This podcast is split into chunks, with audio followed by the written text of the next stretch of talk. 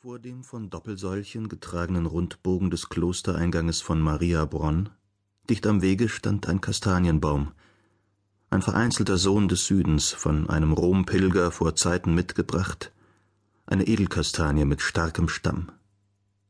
Fremd und zärtlich ließ der schöne Baum seine Krone überm Eingang zum Kloster wehen, ein zartgesinnter und leicht fröstelnder Gast aus einer anderen Zone verwandt in geheimer Verwandtschaft mit den schlanken sandsteinernen Doppelsäulchen des Portals und dem steinernen Schmuckwerk der Fensterbogen, Gesimse und Pfeiler, geliebt von den Welschen und Lateinern, von den Einheimischen als Fremdling begafft.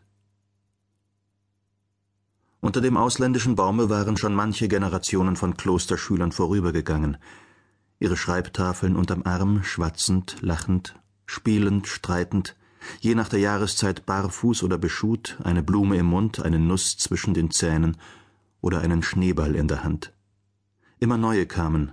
Alle paar Jahre waren es andere Gesichter, die meisten einander ähnlich, blond und kraushaarig. Manche blieben da, wurden Novizen, wurden Mönche, bekamen das Haar geschoren, trugen Kutte und Strick, lasen in Büchern, unterwiesen die Knaben, wurden alt, starben. Andere, wenn ihre Schülerjahre vorbei waren, wurden von ihren Eltern heimgeholt, in Ritterburgen, in Kaufmanns- und Handwerkerhäuser, liefen in die Welt und trieben ihre Spiele und Gewerbe, kamen etwa einmal zu einem Besuch ins Kloster zurück, Männer geworden, brachten kleine Söhne als Schüler zu den Patres, schauten lächelnd und gedankenvoll eine Weile zum Kastanienbaum empor, verloren sich wieder. In den Zellen und Sälen des Klosters zwischen den runden, schweren Fensterbogen und den strammen Doppelsäulen aus rotem Stein wurde gelebt, gelehrt, studiert, verwaltet, regiert. Vielerlei Kunst und Wissenschaft wurde hier getrieben und von einer Generation der anderen vererbt, fromme und weltliche, helle und dunkle. Bücher wurden geschrieben und kommentiert, Systeme ersonnen, Schriften der Alten gesammelt, Bilderhandschriften gemalt, des Volkes Glaube gepflegt, des Volkes Glaube belächelt.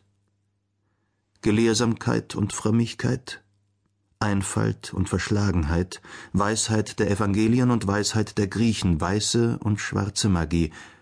Von allem gedieh hier etwas, für alles war Raum. Es war Raum für Einsiedelei und Bußübung ebenso wie für Geselligkeit und Wohlleben. An der Person des jeweiligen Abtes und an der jeweils herrschenden Strömung der Zeit lag es, ob das eine oder das andere überwog und vorherrschte. Zu Zeiten war das Kloster berühmt und besucht wegen seiner Teufelsbanner und Dämonenkenner